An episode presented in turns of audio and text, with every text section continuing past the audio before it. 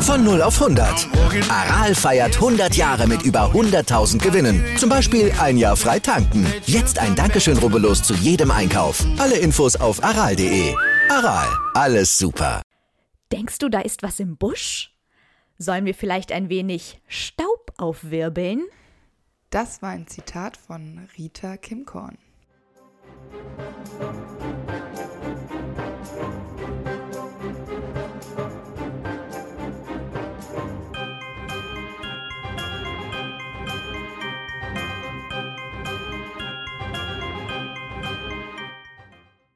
Hi, ich bin Amber Hi, ich bin Antonia. und wir sind die Schokofrösche. Und heute auf unserer Schokofroschkarte ist Rita Kimcorn.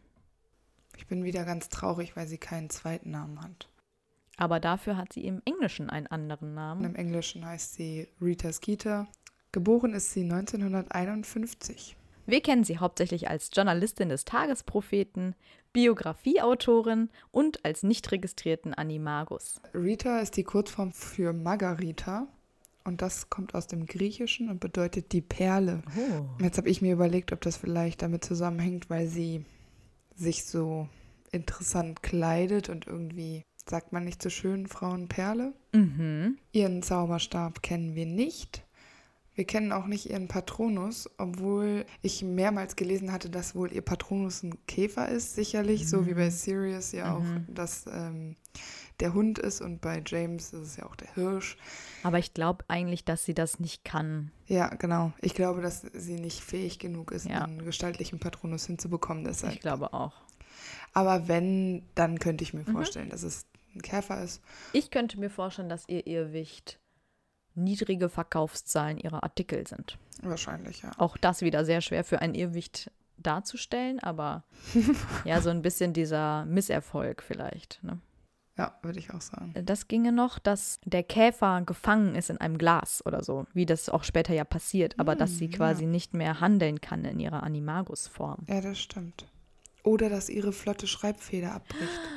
Obwohl, ja, das finde ich eh interessant, woher sie die hat und.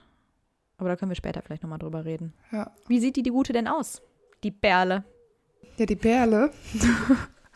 Die Rita beschreibt sich selber als sehr hübsch und attraktiv, wobei Harry nicht ganz dieser Meinung ist. Beziehungsweise es war ja die Feder, die das so beschrieben hat. Ne? Im Grunde ist das Ritas Meinung. Rita ist blond und trägt ihre Haare lockig und aufwendig hochgesteckt. Und ich habe gelesen, dass sie ihre Augenbrauen selbst aufmalt oder vielleicht selbst aufzaubert. Ich weiß es nicht genau. So Permanent Make-up, ne? Ja, genau. Auf ihrer Nase trägt sie eine juwelenbesetzte Brille und ihre Fingernägel, die bis zu fünf Zentimeter lang sein können, Wow. sind rot lackiert und das Ganze ist also sehr auffällig, diese Mhm. Erscheinung. Und dann toppt sie das Ganze auch noch. Wenn sie lacht, kann man drei goldene Zähne sehen So geil. und eine Krokodillederhandtasche.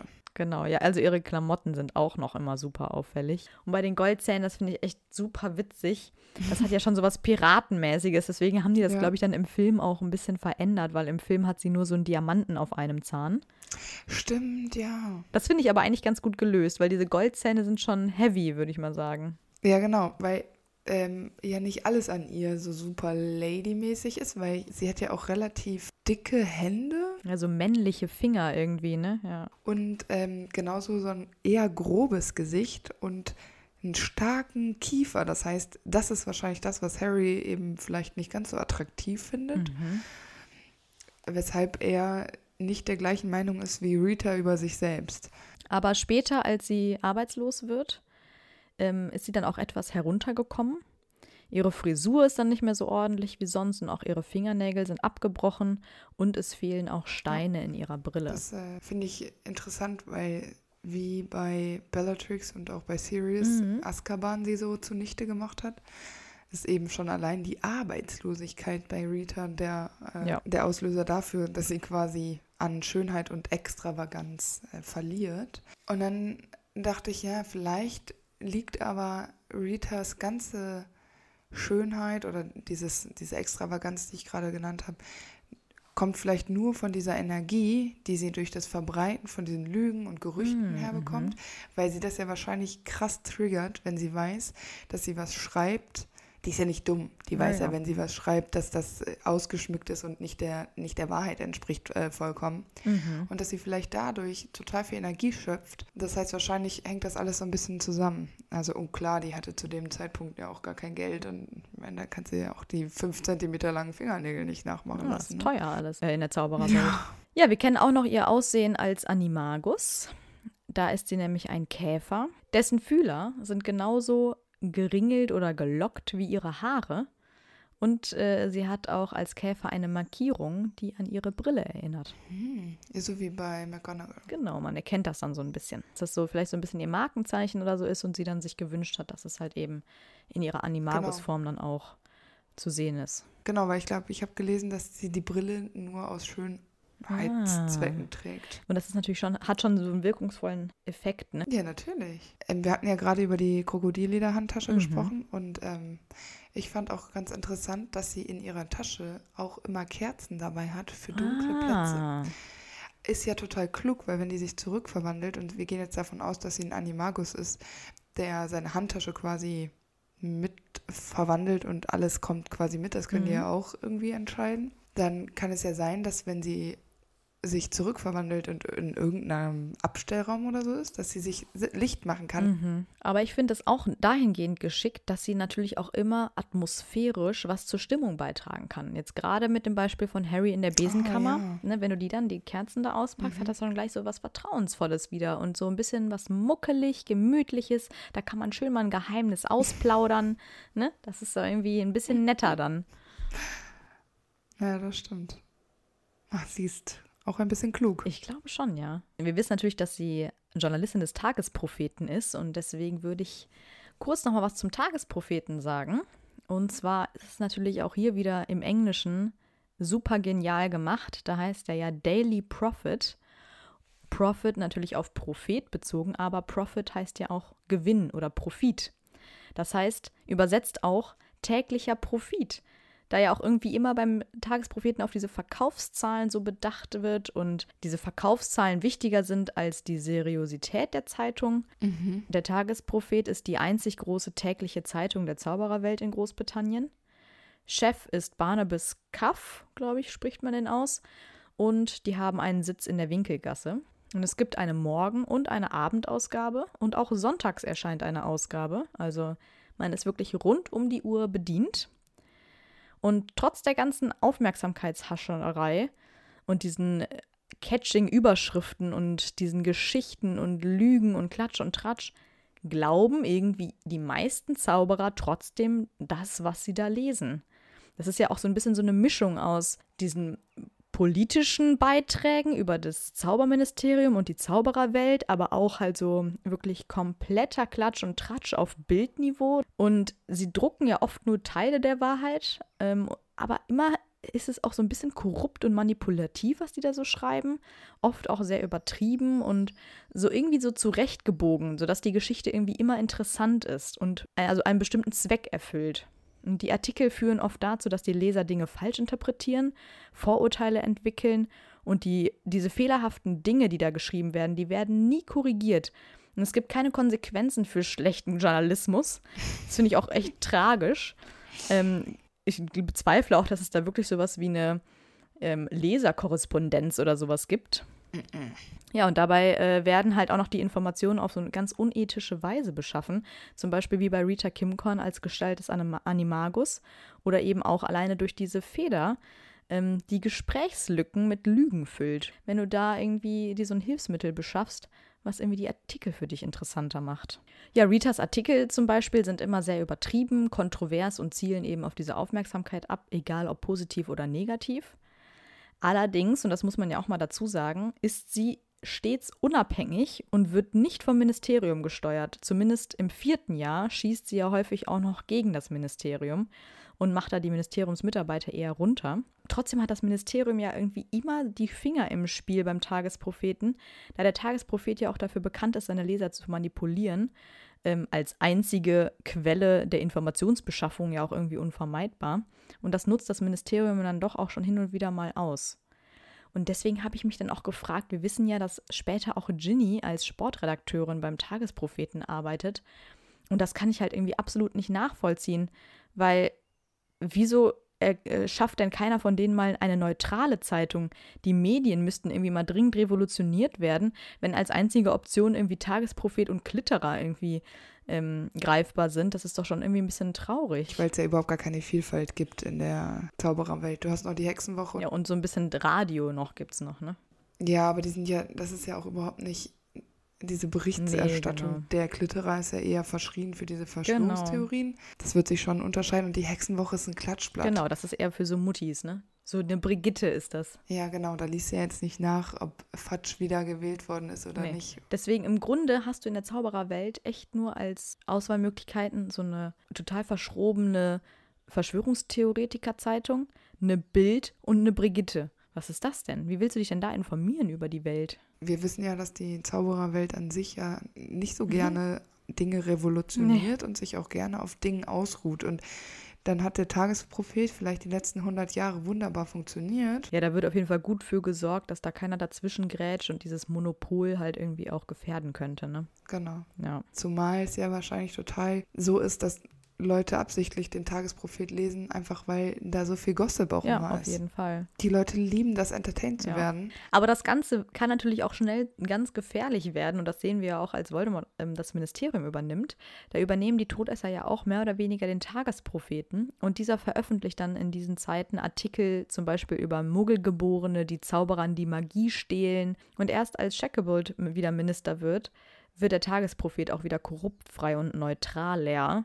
Ja. Ähm, weil auch hier natürlich immer die Gefahr ist, ich meine, nicht, nicht Shacklebull kontrolliert ja den Tagespropheten, sondern die Journalisten sind ja dahingehend schon frei, aber zumindest werden da jetzt nicht mehr so, so krasse, diskriminierende Sachen verbreitet. Ja, genau. Aber immerhin ist ja auch schön zu sagen, dass offenbar in der Zaubererwelt die Presse- und Meinungsfreiheit ganz, ganz oben stehen, weil der Tagesprophet wirklich das schreiben kann, was er will, von Lügen bis Rufmord, alles drin. Naja, nur weil du alles schreiben könntest, was dir so in den Kopf kommt, finde ich, sollte man das. Nee, nicht. das auf jeden Fall. Aber wie gesagt, die Freiheit, es zu tun, die gibt es auf jeden Fall. Das hat Vor- und Nachteile.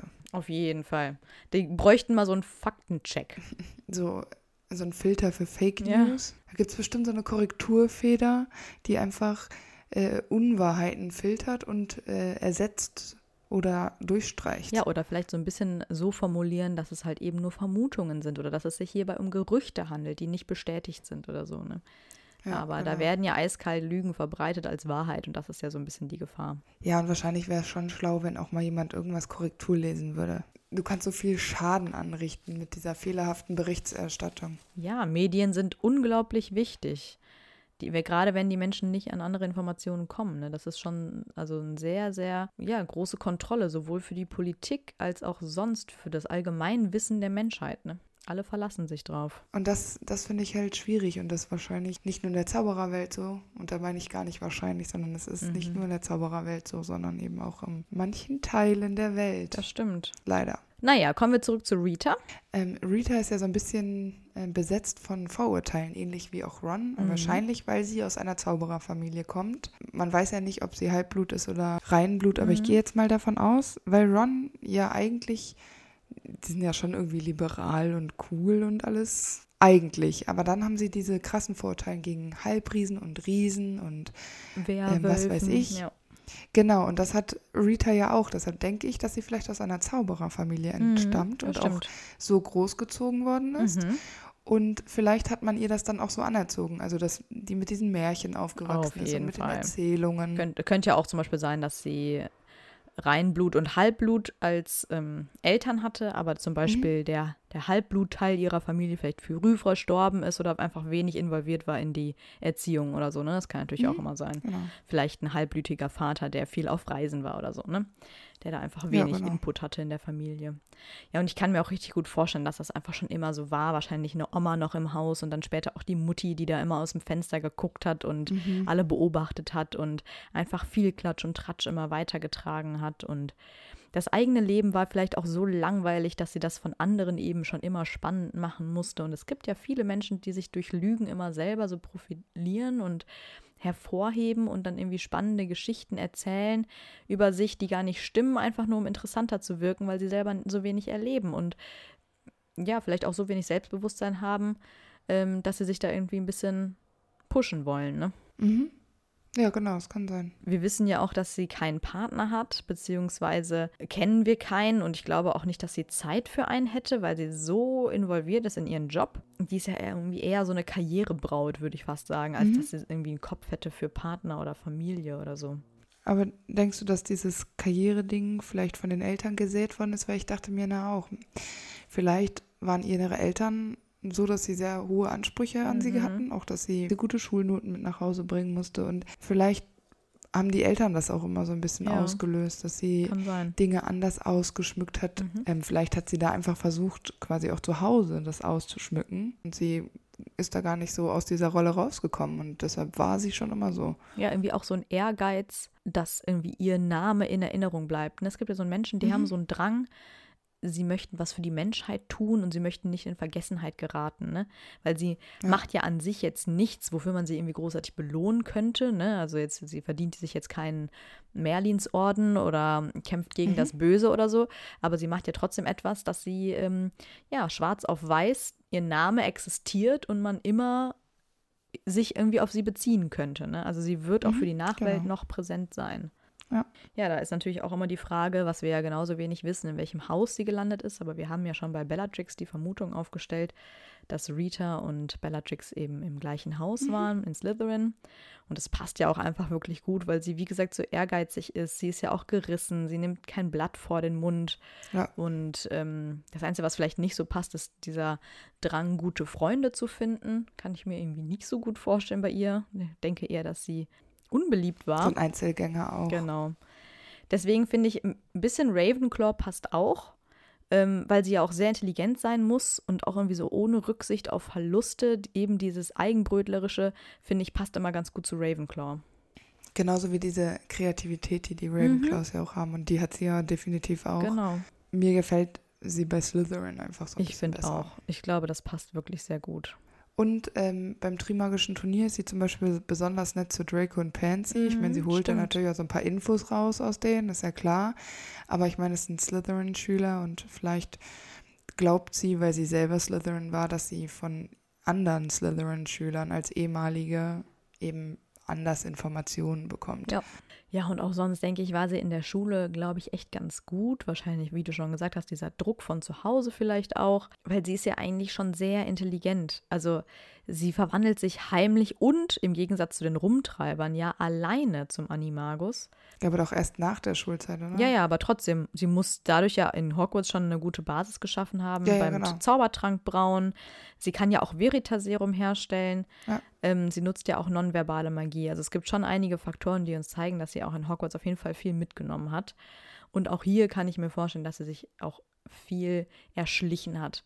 Einfach auf ihre manipulative Art und Weise ihr Umgang mit Lehrern oder auch mit Mitschülern, mhm. ne, dass sie da immer das bekommen hat, was sie auch wollte. Ich habe mir nämlich auch gedacht, es gibt so in so Schulklassen ja meistens immer so, oder auch Stufen, ganzen Stufen, immer so eine Person, die einfach immer alles über jeden weiß mhm. und die das auch weitergegeben hat. Mhm. Und irgendwie hat man es den Leuten aber nicht krumm genommen, dass die ja jetzt weiß, was wusste und weitergegeben hat. Und vielleicht war Rita auch so ja, eine, genau. die sich einfach auch dazu gesetzt hat, die dann einfach da war, die dann auch vielleicht gar nicht so viel für die Infos tun musste, sondern wahrscheinlich, weil sie ja auch irgendwie klug ist, weiß, wie sie fragen muss, dass sie an die Informationen kommt, mhm. die sie mhm. haben will. Und dann war sie vielleicht schon auch zu Schulzeiten immer die, die eh alles wusste. Aber ich könnte mir auch echt vorstellen, dass sie unbeliebt war in der Schule. Weil ja, sich dann auch genau. vielleicht manche auch ein bisschen fern von ihr gehalten haben, weil sie eben wussten, dass sie erzählt alles weiter und auch weil sie so anstrengend ist und so aufdringlich und sie überall ihre Nase so hineinsteckt und so und so richtig durchtrieben ist einfach. Mhm. Also ich glaube nicht, dass das gut ankommt. Und sie ist ja auch ziemlich hin hinterhältig und diese Neugierde, also sie macht ja wirklich alles, um eine gute Story zu bekommen. Nimmt da auch überhaupt keine Rücksicht auf Verluste, wenn sie irgendwas veröffentlicht. Sie benutzt ja jetzt auch später zum Beispiel die hilflose und alte Bathilda Backshot, um an Informationen mhm. zu kommen. Und sie nutzt ja auch ihre Fähigkeiten aus, um sich zu rächen, zum Beispiel an Hermine und Hagrid, die ihr ja keine Informationen über Harry geben wollen. Und sie hat ja auch total viele Vorurteile, wie du gesagt hast, gegenüber Riesen, gegenüber Zauberern, die Pasel sprechen. Am Anfang schreibt sie zwar noch kritisch gegenüber dem Ministerium, aber sie scheint da ja auch irgendwie total anpassungsfähig zu sein und reicht dann dem Ministerium mit den Stories über Harry so voll die Hand, die das dann dankbar annehmen.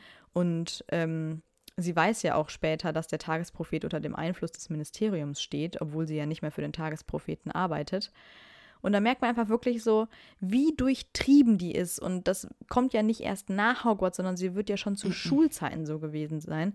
Und auch hier nochmal, und wir haben es bei Bellatrix schon gesagt, man kann sich das einfach überhaupt nicht vorstellen, wie die beiden miteinander überlebt haben sollen in einem Schlafsaal.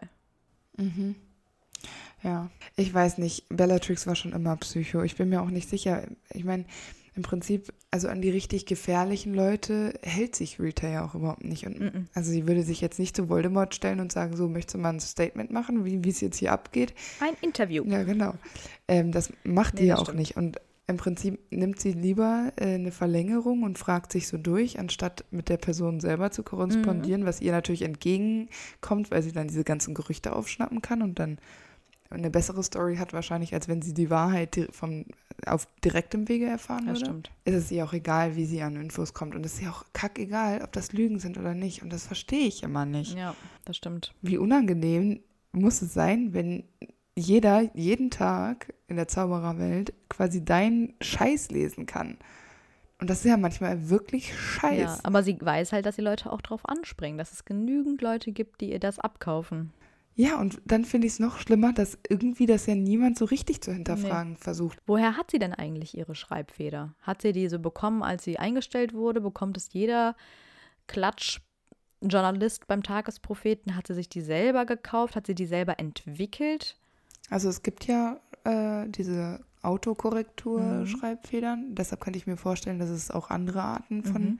Federn gibt, die andere Dinge können, aber ich könnte mir vorstellen, dass sie ihre Feder tatsächlich selbst ähm, manipuliert, mhm. sage ich jetzt mal, ähm, dass sie die selbst manipuliert hat. Auf sich selbst so eingestellt, ne? Genau, mhm. das, ja genau, dass sie quasi so ein bisschen ein Eigenleben entwickelt, aber sehr in Ritas Sinne mhm. und anscheinend haben die eine gute Verbindung, Auf die jeden beiden. Fall, ja. Das ist ja fast schon so eine Art Legilimenz oder so, ne? Dass sie die ja, genau. Gedanken genau. dieser Feder quasi beherrscht. Okay, eine Feder hat keine Gedanken, aber ihr wisst alle, was ich meine.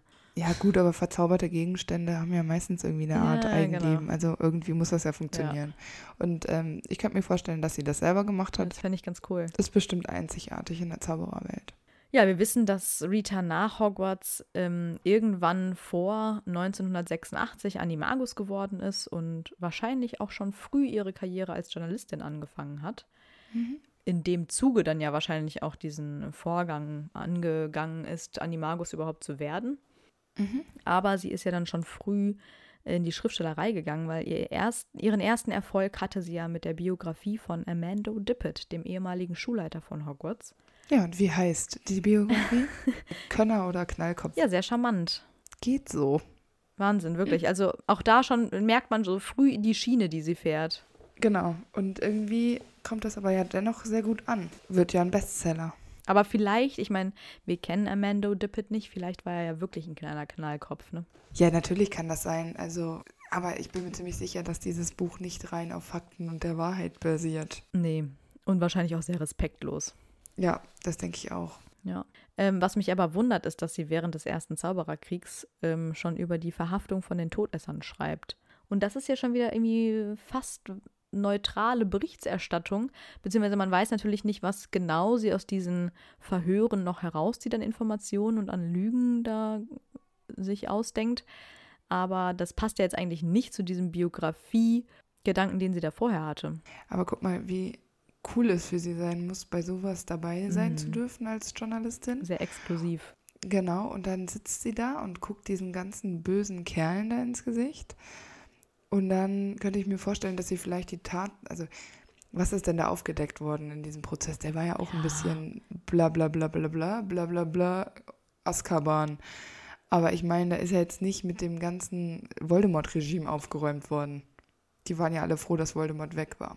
Deshalb kann ich mir vorstellen, dass sie einfach Gossip gemacht hat, weißt du? Igor Karkaroff hier und da und hier ist noch und der hatte was mit dem Mhm. oder so. Einfach nur, um die Leute zu entertainen, weil Deswegen denke ich mir auch, dass sie wahrscheinlich ähm, ja frisch eingestellt war ähm, beim Tagespropheten zu diesem Zeitpunkt. Vorher hat sie da diese Biografie geschrieben. Da kam ihr Erfolg. Eigentlich wollte sie vielleicht aber lieber Journalistin sein. Wo hatte dann die, das Arbeitsangebot vom Tagespropheten, die dann gesagt haben: Yo, setz du dich mal in diese Verhöre, die sind stinklangweilig, aber du kannst daraus was Interessantes zaubern. Ne? So auf diese Art vielleicht. Vielleicht hat sie aus einem Langweiler Armando Dippet ja auch was rausgeholt. Ja, wird sie wahrscheinlich auch gemacht haben. Und ich könnte mir vorstellen, dass die Leute es auch genossen Genau. haben zu lesen, weil sie ja nach wie Ja. vor weiter beim Tagespropheten arbeiten darf. Also das war ja einer ihrer ersten Dinge. Wobei ich mich immer ein bisschen ärgere, weil, naja, so als junge Autorin, Schriftstellerin und ähm, Journalistin, naja, du könntest eine ganze Generation mitformen. Und das, was sie macht, ist Unwahrheiten verbreiten. Ja, aber ich glaube, diesen moralischen Gedanken hat sie einfach nicht. Die ist total unmoralisch, wissen wir ja. Ja. die hat es halt verkackt. Also die ganze Berichterstattung, äh, die sie da macht während Harrys Schulzeiten, ist einfach grandios scheiße. Deswegen sollten wir da unbedingt noch mal ein bisschen genauer drauf eingehen, weil wir lernen sie ja theoretisch Mhm. erst im vierten Jahr kennen. Ähm, sie taucht zum ersten Mal im vierten Band auf und schreibt über die Vorkommnisse bei der Quidditch-Weltmeisterschaft, die auch völlig übertrieben dargestellt werden. Sie heizt da ordentlich die Gerüchteküche auf und lässt das Ministerium total schlecht dastehen und berichtet später auch noch über die Vorkommnisse des Trimagischen Turniers. Mhm, genau. Bei der Quidditch-Weltmeisterschaft merkt man wieder ihren Bezug zum Ministerium. Hier hetzt sie erst total gegen diesen Umgang des Ministeriums, weil es keine Informationen gibt nach diesem äh, Angriff auf die Muggel. Das ist ja zumindest schon mal richtig, weil es ist natürlich schlecht, dass das Ministerium keine Berichterstattung macht oder keine Informationen gibt. Naja, die hatten halt auch keine, aber das hätte man ja auch schreiben können. Genau, man muss doch irgendwie eine Stellung dazu nehmen. Und ähm, später wird sich auch nicht darum gekümmert, ähm, obwohl eine Ministeriumshexe verschwunden ist. Also Bertha Jorkins verschwindet ja. Und da geht Rita ja auch extrem oft drauf ein. Und das finde ich auch richtig, dass sie halt da so dem Ministerium mal in die Seite piekst und sagt so, warum macht ihr eigentlich Ja, nichts? aber das macht sie ja aus anderen Gründen. Die möchte ja nicht auf Missstände aufmerksam machen, sondern Nee, einfach nur. Aber ich meine nur, dass sie da eben auch gegen das Ministerium Ja. berichtet, sondern nicht nur denen Genau. in die Arme spielt. Ne? Genau, sie berichtet dann ja auch zum Beispiel über Arthur Weasley als Ministeriumsangestellten, den sie übrigens Arnold nennt, Stimmt. äh, der von Muggelpolizisten dann angezeigt wird, weil er Mad Eye Moody zu Hilfe geeilt ist und Aufsehen erregt hat. Und auch über Moody wird berichtet. Ähm, das finde ich auch total verrückt, diesen Artikel, weil das so dargestellt wird, als würde man Moody nicht kennen. Also wird nur gesagt, ein, also anscheinend ein wichtiger Auror des Ministeriums, so, ne? Ähm, da, da wird dann geschrieben, er sei nicht mal mehr in der Lage, einen Han Händedruck von einem Mordversuch zu unterscheiden. Es wird, das finde ich total krass, bei dem Artikel von Arthur Weasley das Haus der Weasleys abgedruckt. Ja. Die beiden stehen vor dem Fuchsbau und dann frage ich mich, haben die da für Rita posiert? Ist da mal so ein Fotograf lang spaziert und meinte, ach, kann ich mal sie vor ihrem Haus fotografieren? Und haben die gesagt, ja, okay.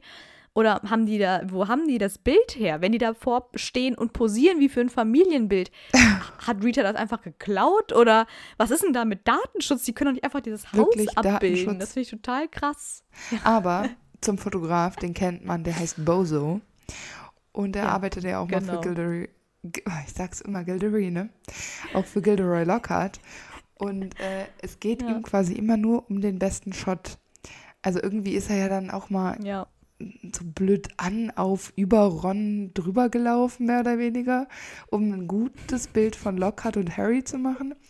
Und Ja. vielleicht hat er dann einfach ewig vom Fuchsbau gewartet oder hat Tauben, unnötig Ja. viele Tauben in die Luft geschossen aus seinem Zauberstab, sodass Arthur und Molly rausgekommen sind. Und dann hat er den besten Shot gemacht. Ich glaube, der hat das dann so gemacht, so von wegen. Er hat geklingelt und gesagt, Sie haben ja ein außergewöhnlich tolles Haus. Ja. Wir machen gerade einen Artikel im Tagespropheten. Darf ich ein Foto von Ihnen und Ihrem Haus machen? Und die beiden so, ja, okay. Und dann hat er das gemacht und für einen anderen Artikel verwendet. Also ich fand meine Taubenidee ein bisschen besser. Also deshalb werden, wird es so gewesen sein. Sie ist kreativer, ja.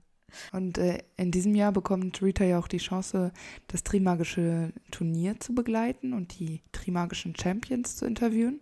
Mhm. Aber naja, also irgendwie tut sie das ja auch. Auf ihre Art und Weise. Ja, genau. Also der Artikel, der dabei rauskommt, ist halt wirklich irgendwie eine eigene Version der ganzen Geschichte. Und das fällt halt total negativ auf Harry zurück, weil der Artikel sich hauptsächlich auf Harrys tragisches, elternloses Leben bezieht, dass er sich nachts ins, in, in den Schlaf weint. Harry einfach ein weinerlicher kleiner Junge ist, So geil. der eine komplizierte ähm, Beziehung mit Hermine führt, die ja auch auf Krumm steht irgendwie. Und ähm, Harrys Mitschüler nehmen das halt total negativ auf. Irgendwie dachten ja alle noch auch zu dem Zeitpunkt, dass er das nur wegen der Aufmerksamkeit gemacht hat, da seinen Namen in den Feuerkelch zu werfen. Ritas Artikel hilft halt auch nicht, Harrys Geschichte zu stützen, sondern es feuert einfach nur die Gerüchteküche an. Und Cedric zum Beispiel wurde, der ja der erste Hogwarts-Champion ist, gar nicht erwähnt in diesem Artikel über die Trimagischen Champions. Das Und ist schon echt auch so ein- dreist. was ist mit der Frau? Und die anderen beiden, Fleur und Krumm, Ja. werden ganz am Ende mal kurz genannt, aber auch nur so beiläufig. Wahrscheinlich aus Versehen. Ja.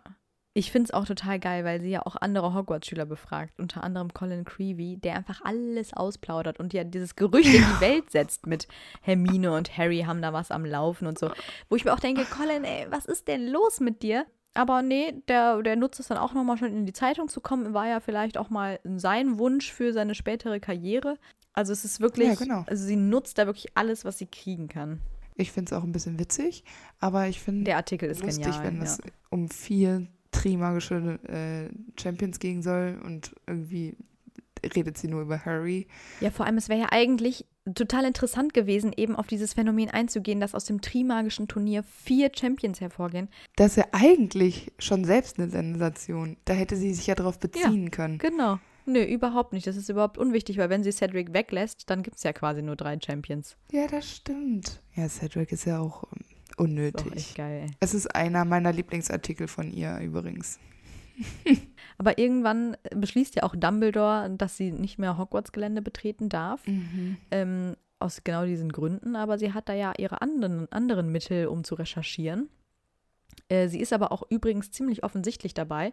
Sie taucht nämlich einfach vor Hagrids Mhm. Tür zum Beispiel auf, obwohl dieser schon sagt, äh, sie dürfen doch eigentlich gar nicht mehr hier sein. Ich glaube, als nächstes erscheint nämlich auch ihr Artikel über Hagrid, weil dieser ihr ja eben keine Informationen über Ha- Harry geben wollte. Ja, genau. Ähm, sie stellt aber schon immer die besten Fragen, weil genau bei dieser Situation, wo sie einfach vor seiner Hütte auftaucht und die anderen zum Unterricht eigentlich wollen, fragt sie Hagrid dann irgendwie ja zum Beispiel, woher er eigentlich die knallrümpfigen Kröte hat. Und das macht sie, aber versteckt sie durch ein Interesse, so als fände sie diese Tiere Ja. interessant. Das hat Harry noch nie gefragt. Dabei regen die sich das ganze Schuljahr über diese knallrümpfigen Kröte auf. Und man merkt einfach an Hagrids Reaktion schon, dass es nicht legal war, wie er an die gekommen ist. Und so hat Rita schon direkt einen ersten Punkt, wie sie irgendwie ihn nutzen kann und ihn manipulieren kann.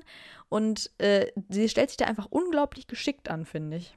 Ja, genau. Das ist jetzt nur ein Artikel über Hagrid an sich, wie, was für ein schlechter Lehrer er ist, ähm, dass sich Schüler verletzt haben, unter anderem Draco vom Hippogreifen angegriffen wurde und Crab von einem Flubberwurm gebissen Ja, wird. genau. Dabei haben die nicht mal Zähne. Und ähm, weil Hagrid eben nicht mit ihr über Harry reden will, rächt sie sich und ähm, holt sich ihre Informationen über Hagrid dann auf eine andere Art und Weise. Belauscht Hagrid ja, als er mit Madame Maxime spricht, als Käfer und bringt dann den Artikel raus, dass er ja eine Riese ist. Ja, ja, oder genau. Ein Halbriese. Genau, das ist ja dieser und ne, das, was, was für Menschen Dumbledore eigentlich einstellt und dass das ja überhaupt nicht geht und zieht ja auch die Riesen total in Dreck. Und da habe ich mich auch gefragt, woher weiß sie überhaupt, dass Hagrids Mutter Friedwulfa heißt oder dass das überhaupt seine Mutter ist? Ist sie da zu den Riesen gewandert und hat die mal Nee. gefragt? Da wird es ja keinen Stammbaum geben. Nein, keine Ahnung. Vielleicht kann man es doch irgendwie nachvollziehen irgendwo. Ihre Informationsbeschaffung ist auf jeden Fall außergewöhnlich gut. Das stimmt, aber zum Beispiel schreibt in diesem Artikel auch noch, dass sie, das finde ich so lächerlich, dass Hagrid seine Autoritä- Autorität ausnutzt, um Schüler zu erschrecken. ja. Genau. Und das macht sie auch eigentlich wahrscheinlich nur, um die Eltern in Genau. Unruhe zu bringen, die dann nämlich fleißig Briefe nach Ja, Hogwarts sie schicken. rächt sich daran, dass jemand ihr Informationen über Harry verwehrt hat. Ja, aber wie persönlich muss sie das nehmen? Ich Das, meine, ist, das nimmt sie offenbar sehr persönlich. Und dieses, ich glaube, was sie auch wirklich catcht, ist das, was auch beim Zitat am Anfang klar wird. Sie will einfach diesen Staub aufwirbeln und einfach so ein bisschen pikante Details zum Vorschein bringen, die vorher noch nie jemand wusste. So war es bei Hagrid und so ist es auch bei Ludo Bagman. Den spioniert sie ja auch hinterher. Allerdings reichen äh, da die Informationen nicht für einen Artikel aus, weil es erscheint nämlich keiner.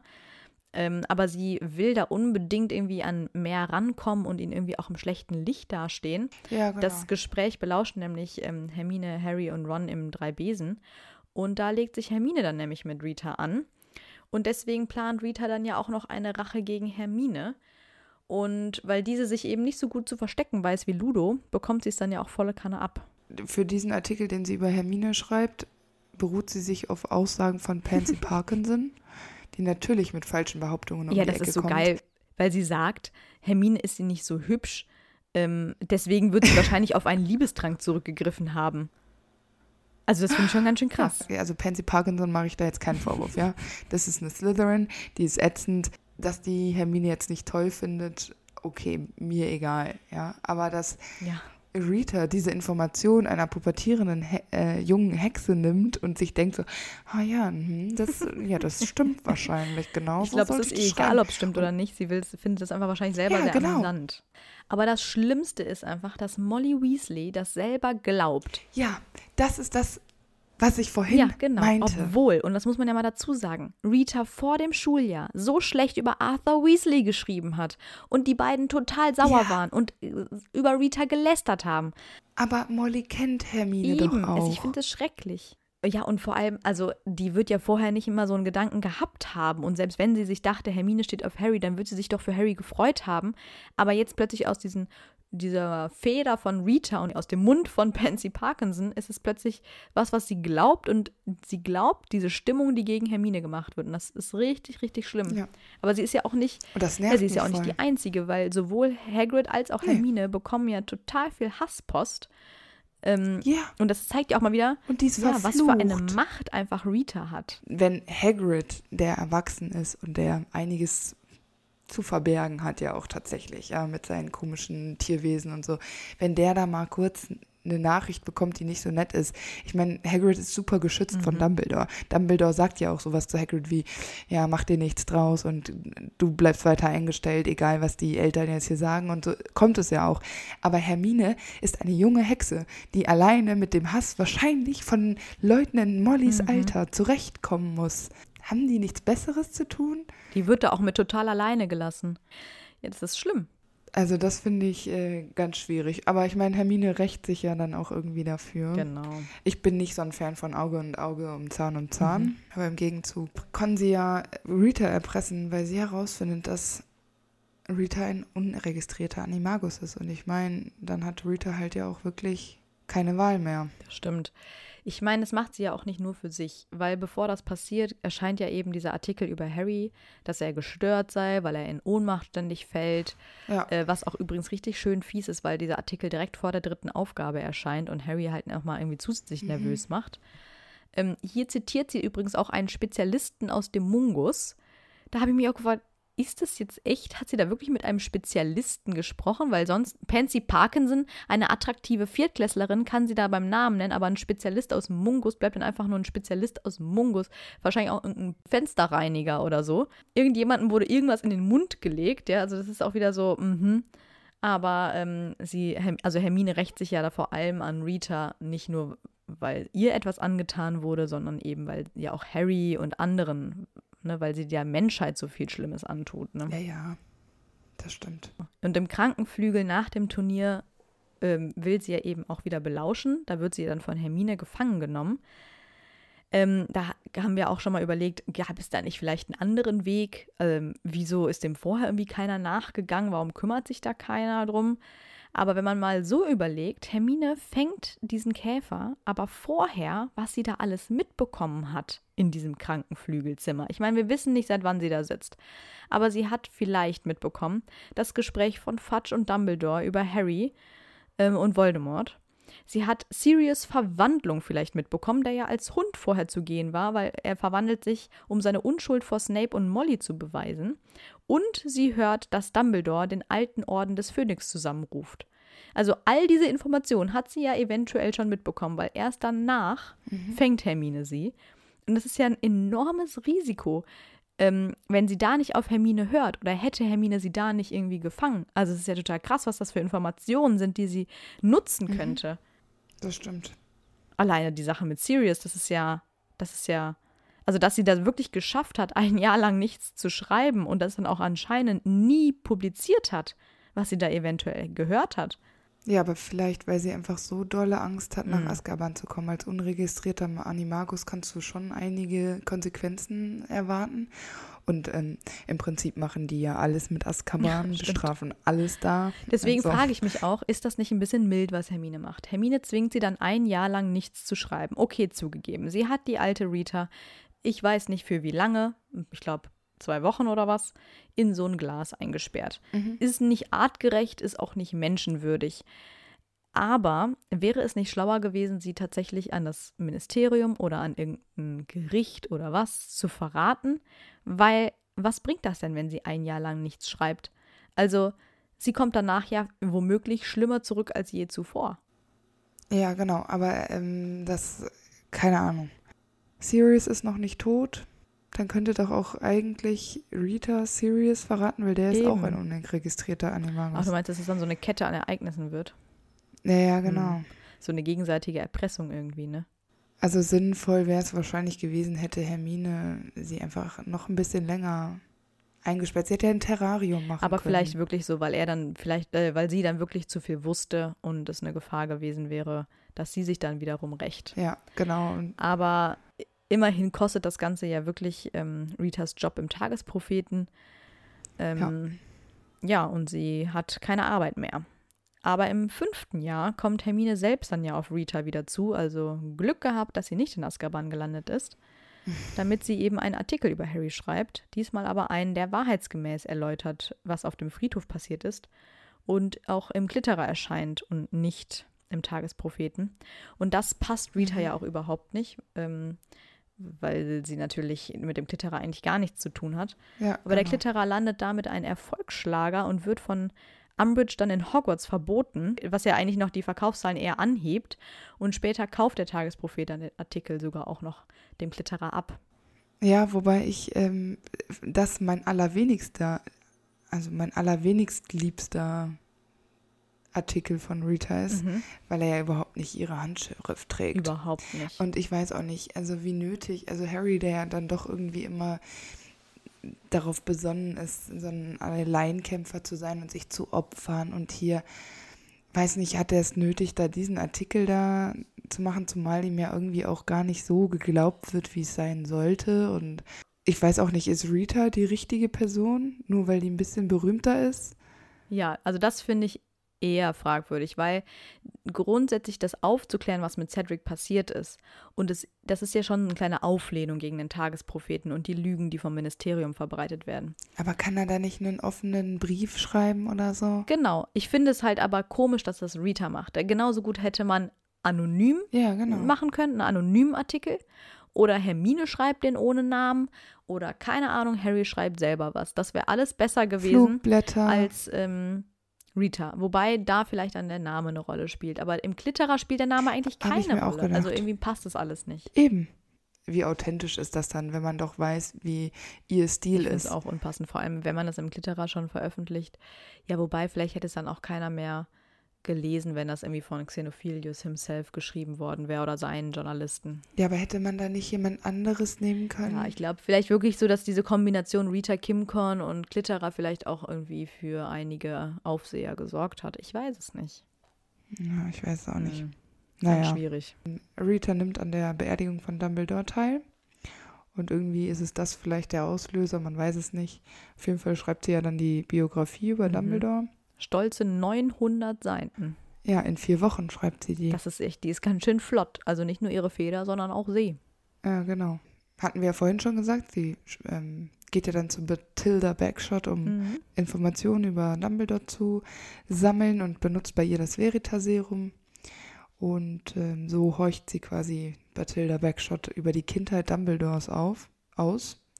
Und dann nimmt sie ja zum Beispiel auch Bilder aus dem Haus mit. Total krass. Was ich äh, wirklich krass finde, weil das einfach Diebstahl ist. Mhm. Also einfach illegale Methoden. Und das sind super private Bilder, ne?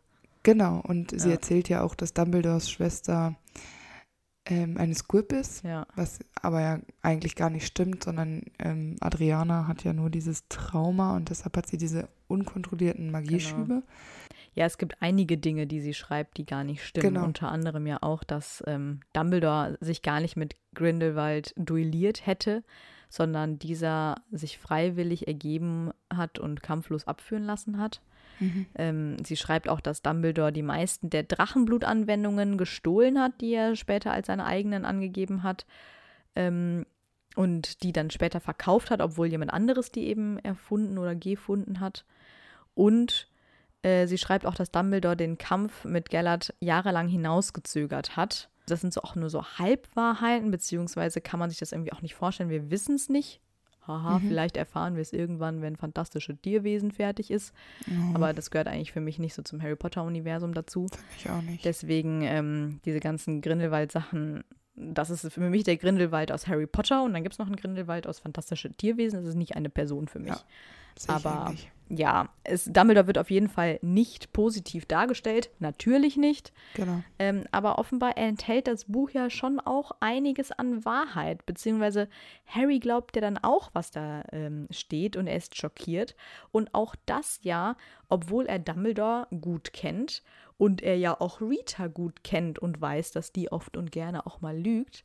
Aber da wird ja zum Beispiel auch ein Brief von Grindelwald an Dumbledore oder andersrum äh, abgedruckt in dem Buch und so. Und das sind ja dann schon auch einige Hinweise darauf, wie Dumbledore wirklich getickt hat. Und das ist natürlich schon sehr fragwürdig alles.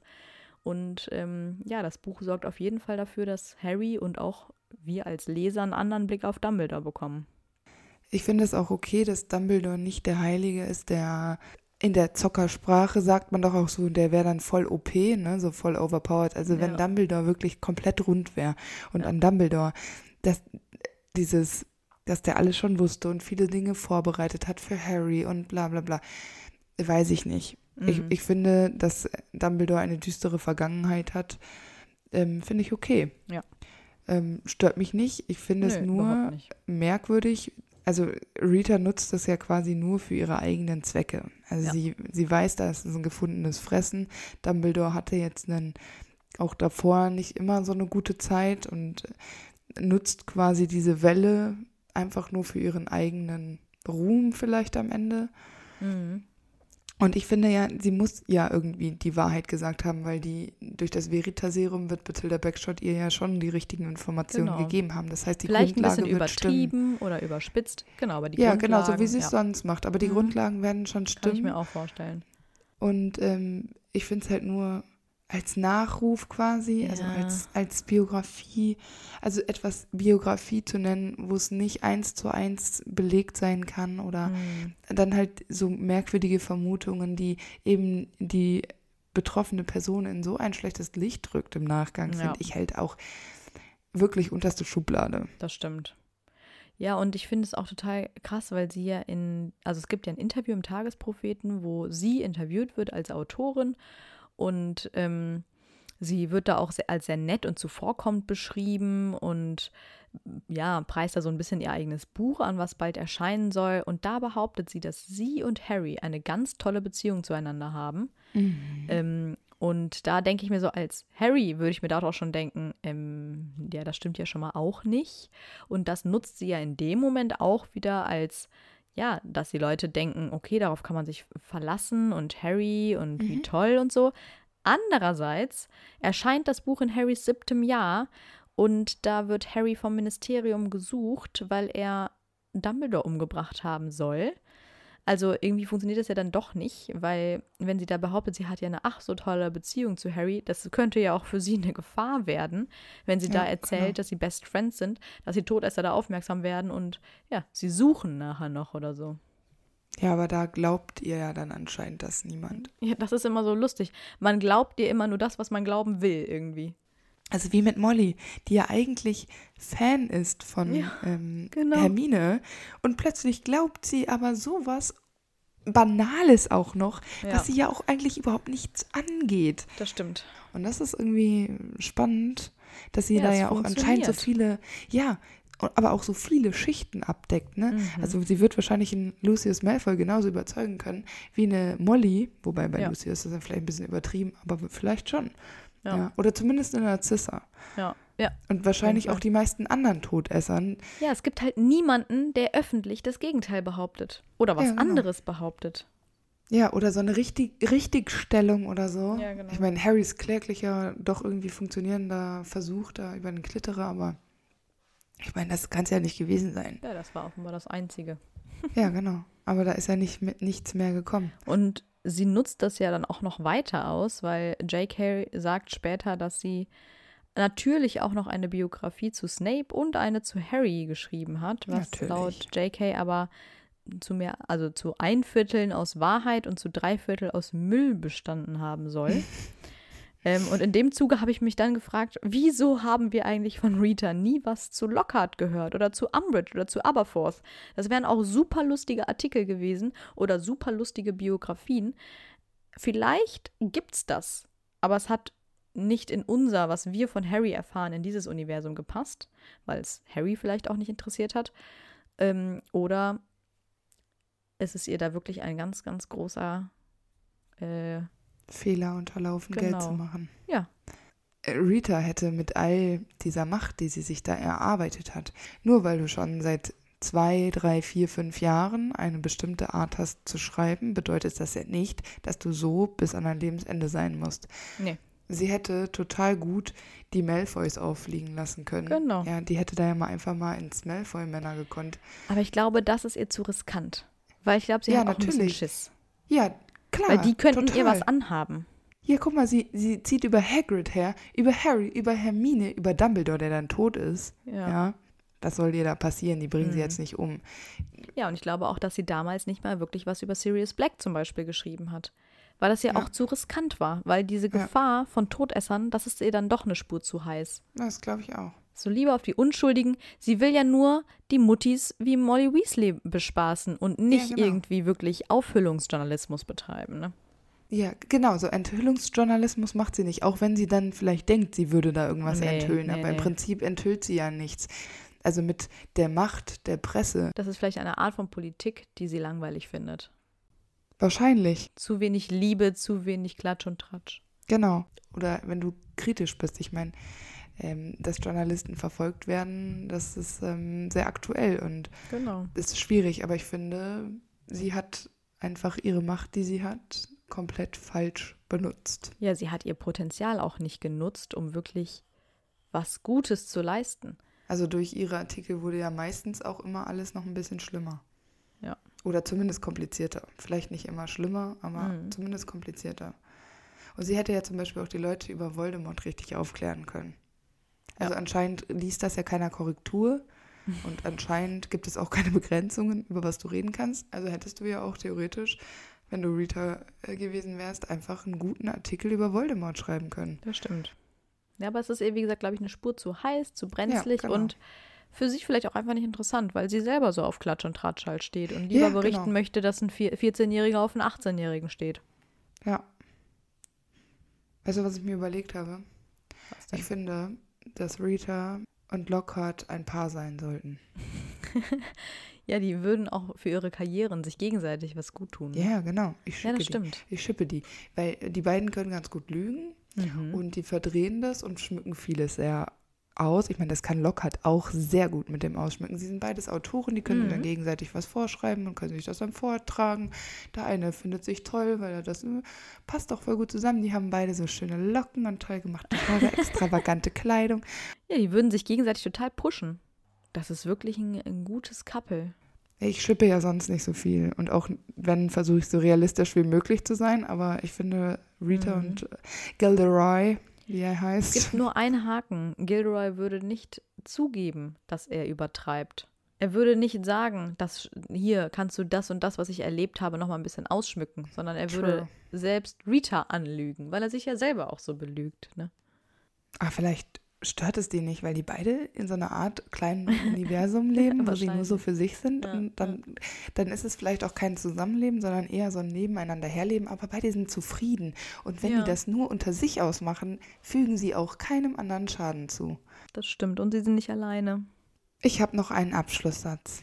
An dem Beispiel von Rita sieht man einfach nochmal, wie wichtig Pressefreiheit ist, mhm. Pressevielfalt vor allem auch und einfach eine freie Gesellschaft. Das darf nicht unter den Teppich gekehrt werden. Oh ja, auf jeden Fall.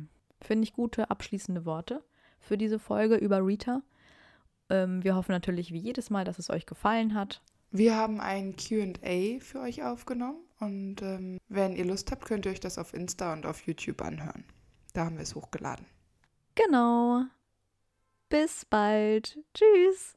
Tschüss.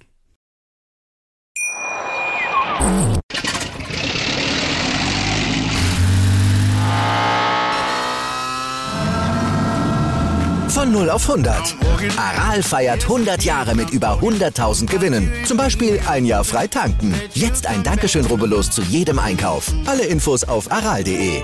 Aral, alles super. Wie viele Kaffees waren es heute schon? Kaffee spielt im Leben vieler eine sehr große Rolle. Und das nicht nur zu Hause oder im Café, sondern auch am Arbeitsplatz. Dafür gibt es Lavazza Professional. Kaffee am Arbeitsplatz, der genauso lecker schmeckt wie in eurem Lieblingscafé. Die perfekte Kaffeelösung für jede Art von Unternehmen. Klein, mittel, groß. Ihr habt auf jeden Fall einen Kaffee, der schmeckt.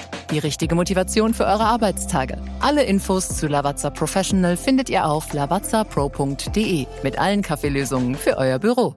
Ich habe mich natürlich schockverliebt, weil die war wirklich ganz, ganz klein. So begann die Mensch-Hund-Beziehung zwischen Christina und Tierschutzhund Frieda. Und wie es danach, nach dem ersten Moment der Verliebtheit, so weiterging und welche Klippen es danach zu umschiffen galt, das hört ihr in der neuen Ausgabe von Iswas Dog, dem Podcast für harmonische Mensch-Hund-Beziehungen. Iswas Dog?